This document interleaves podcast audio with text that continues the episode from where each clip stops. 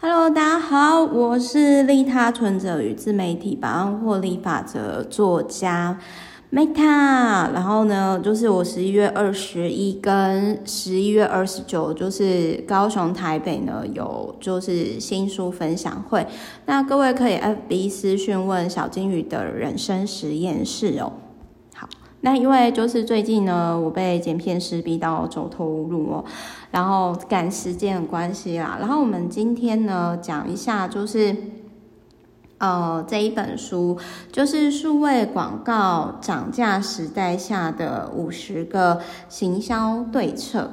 然后我觉得这一本书呢，哎，其实我还蛮谢谢，就是就是那个，反正就有收到出版社送我的书啦。然后那我想要讲一下，就是说，我觉得这一本书呢，蛮实用的地方，就是各位可以去参考，就是当你今天。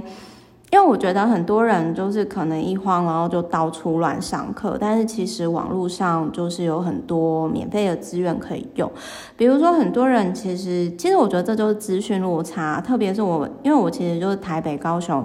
两边跑来跑去嘛。比如说我就是礼拜三之前，多数时间是在台北，然后三四呃四五六日就比较多时间是在就回老家，因为就是。啊、呃，我两边都有客户，然后呢，就是我就特别发现到说，台北可能就是我我觉得会有一些资讯落差，就是比如说，我后来才知道说，其实很多厂商他们并不知道说，FB 他们或者是 Google 他们会有，比如说 FB 就是 Blueprint，他们有网络的学习课程嘛。然后甚至也有互助论坛，然后还有就是呃，比如说一页商店啊，或者是聊天机器人这样子。那我而且甚至就是说，有些人他们其实是有些人他们其实就是会呃，在嗯怎么说呢？他就有些人他们其实就是会诶。可能就是上完国外的那种，就是 maybe 上完那种英文课程嘛，然后就原封不动就是翻成中文，然后但是就是收费更贵，早期啦，早期有这种。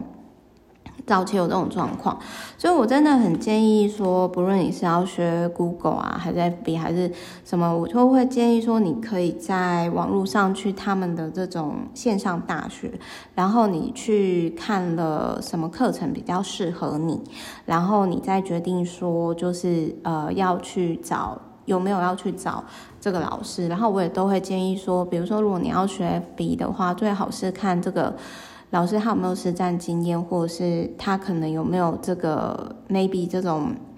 认证？比如说你要学 Google，你可以看他有没有